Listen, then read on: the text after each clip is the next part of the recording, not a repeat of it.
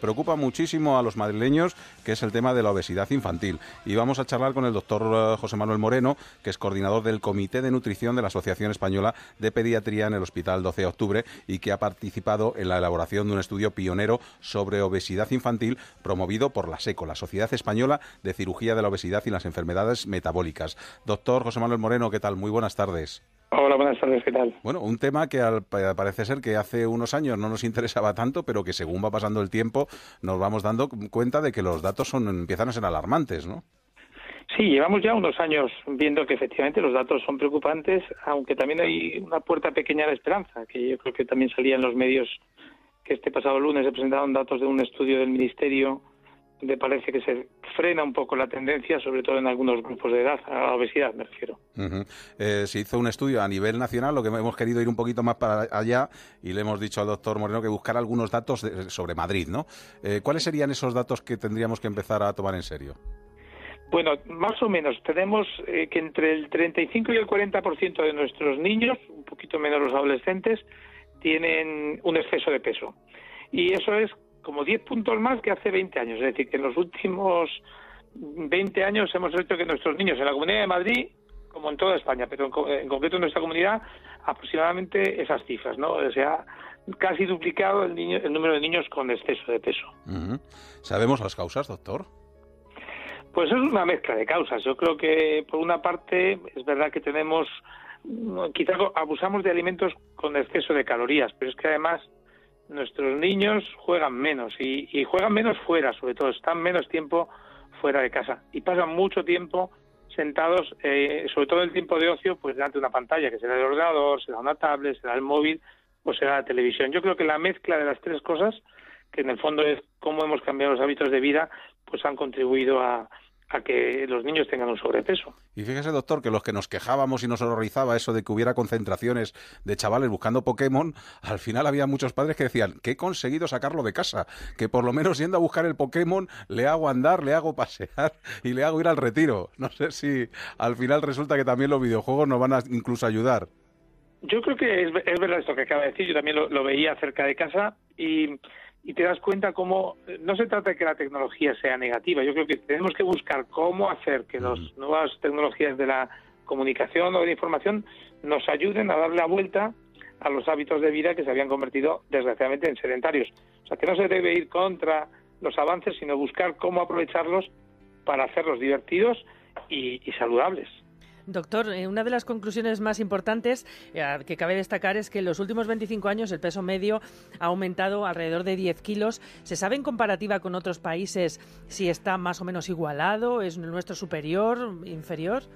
Es, una cuestión muy interesante. Digamos que en el panorama, europeo, los países del sur, eh, Grecia, Italia, Malta y nosotros, junto con el Reino Unido, son los que tenemos peores cifras y nosotros hemos pasado, hemos sido los que hemos ido más rápido de la normalidad a peor, es decir, nos hemos puesto al nivel de otros pero en menos tiempo, ¿no? Entonces, yo creo que hemos hecho una carrera no, demasiado afortunada. ¿Algún consejo? No se puede marchar sin darnos algún consejo a los padres que nos están escuchando para hacer un poquito la vida más saludable de sus hijos. Bueno, yo creo que primero, más que dar consejos, es vivir los consejos. Yo creo que los consejos valen para todos en la familia, para los padres, para los hermanos y para los hijos y eh, pocas ideas. Yo creo que es hacer divertidos los consejos saludables, que nos sentemos a la mesa a comer varias veces a la semana, que todos participen de alguna manera en, preparar lo que hay en la mesa, unos haciendo la compra, otros eligiendo el menú, otros haciendo cosas en la cocina, todos recogiendo y luego que después de comer salgamos a dar un paseo. Yo creo que me quedo con, esos consejos. Pues José Manuel Moreno, coordinador del Comité de Nutrición de la Asociación Española de Pediatría en el Hospital 12 de Octubre, gracias por haber estado con nosotros. Un abrazo. Muchas gracias a ustedes. Muchas gracias. Y tenemos que, después de haber hablado con la parte médica, tenemos que hablar que hablar con la parte política. Vamos a hablar con Susana del Monte, que es jefa del Servicio de Nutrición y Trastornos Alimentarios de la Dirección General de Salud Pública de la Comunidad de Madrid. Susana, ¿qué tal? Muy buenas tardes. Hola, buenas tardes. Bueno, los datos son preocupantes. Imagino que en la Comunidad de Madrid también preocupados y con iniciativas para que todo esto podamos bajar por lo menos las cifras de aquí a varios años, ¿no? Pues sí, además nosotros ya llevamos muchos años trabajando en esta línea y desde la Consejería de Sanidad tenemos en marcha distintas acciones, pues como decía el doctor Moreno, para que los hábitos alimentarios de los niños vayan mejorando, porque los hábitos alimentarios en la edad en la edad infantil son los que van a perdurar en la edad adulta. Entonces, desde pequeñitos tenemos que tratar de que esos hábitos sean, sean los adecuados. Nosotros tenemos, por ejemplo, trabajamos con el menú escolar, tenemos eh, un servicio electrónico de asesoramiento nutricional del menú escolar, de manera que los soles, porque el 60% aproximadamente de los niños de nuestra comunidad, pues comen en el colegio. Y nosotros con esta herramienta lo que estamos es tratando de establecer recomendaciones para que la dieta sea variada y equilibrada.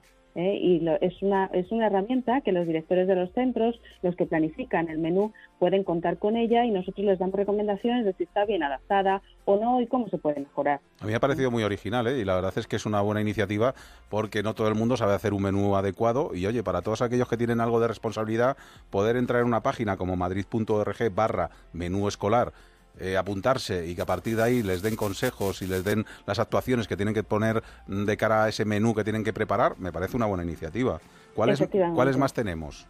Tenemos también desde hace años en marcha una campaña de desayunos saludables que con el lema primero desayuna y después comete el día, pues tratamos de que los niños aprendan desde pequeñitos la importancia de ir al, al cole habiendo desayunado un desayuno completo y variado y también trabajando con los papás que veamos que eso es importante, porque los niños llegan al colegio y tienen que tener la energía suficiente para afrontar esa jornada también laboral, que es la suya. Y además porque las cifras nos demuestran que los niños que no desayunan o hacen un desayuno incompleto tienen más probabilidad de tener un sobrepeso o obesidad. Eh, y, esa campaña pues eh, también es muy bien aceptada en la comunidad educativa. Susana, ¿podría ser que cada vez más y poco a poco vamos dejando un poco a un lado esa maravillosa dieta mediterránea que tenemos y, que la vamos aparcando un poco para mm, comer otras cosas? Y, Vamos a la comodidad ya cada día más.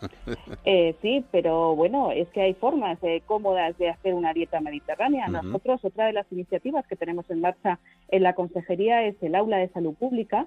En el aula de salud pública, donde acuden los niños de cuarto y quinto de primaria eh, con el colegio, tenemos una serie de talleres que precisamente les enseñamos de la importancia de la dieta equilibrada, la dieta mediterránea, explicándoles con unos monitores, con juegos, la pirámide, las raciones que hay que consumir y también cómo hay que equilibrar la dieta, porque no nos olvidemos que está la actividad física. No solamente es parte de la dieta los hábitos saludables, sino la actividad física.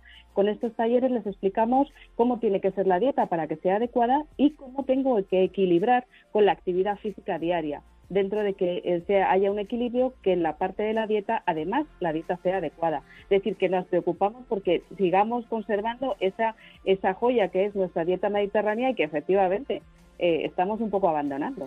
Oye, hay muchos que dicen, oye, es que a veces eh, cuando nos metemos ahí en el colegio es muy aburrido todo lo que se da en todas las materias. ¿Por qué no a veces tendemos a hacer cosas divertidas con los chavales, como por ejemplo cursos de cocina, que los chavales aprendan otras cosas, que está muy bien aprender matemáticas y lengua, pero hay otras cosas que nos van a venir muy bien, pues por ejemplo lo que es el tema de cocina, que estaría bien que una vez al mes, dos veces al mes, los chavales pudieran tener ese tipo de cursos, eh, que se les enseñaran otras cosas que aparte de las, de las habituales, ¿no? Sí, hay estudios ya pilotos que se están llevando a cabo en la Comunidad de Madrid eh, donde se está haciendo talleres de cocina. Eh, como decía el doctor Moreno antes, el hecho de ayudar a preparar a los papás la comida o la cena, el comer en familia, el que ir a la compra y que los niños sepan lo que hay que comprar y cómo hay que comprar para, para preparar esa, esa comida adecuada para la familia, eso es importante. El tema de las maquinitas en los colegios. Eh, ¿Eso lo conseguiremos algún día? Que los productos cada día sean más sanos y que los chavales cuando lleguen al patio del colegio encuentren máquinas más saludables? Eh, pues estamos trabajando en ellos, pero eh, en, este tema. Pero aparte de eso, es importantísimo que los chavales sepan lo que les conviene y lo que no les podemos decir que nunca consuman un bollo, eso sería una utopía, pero que si consumen un día un bollo, otro día tiene que ser una manzana. Es decir, variedad. Tenemos que trabajar en educación nutricional y después también hay tiendas de chucherías y existen y, y no hay ningún problema. Es que los niños tienen que tener criterio y los papás también tenemos que saber lo que tenemos que prepararles. Es mucho más fácil comprar un bollo que llevar una manzana troceada a la salida del colegio, pero tenemos que hacer un esfuerzo entre todos por tratar de que esas cifras de sobrepeso y obesidad parece que van descendiendo, pues consigamos que realmente eso sea así. Otra de las cosas parece ser también que se quejan también muchos muchos padres e incluso muchos productores es que los chavales no saben ni no conocen muy bien nuestros productos, eh, ni conocen la huerta que tenemos en Madrid, ni conocen las fábricas que realizan esos y elaboran esos productos. También sería bueno, ¿no? Dentro de las actividades escolares que en algún momento los chavales pudieran ir a las huertas, a las fábricas, conocer cómo se elaboran los productos que están tomando, eh, visitar bodegas, en fin, que todo está está bien, ¿no?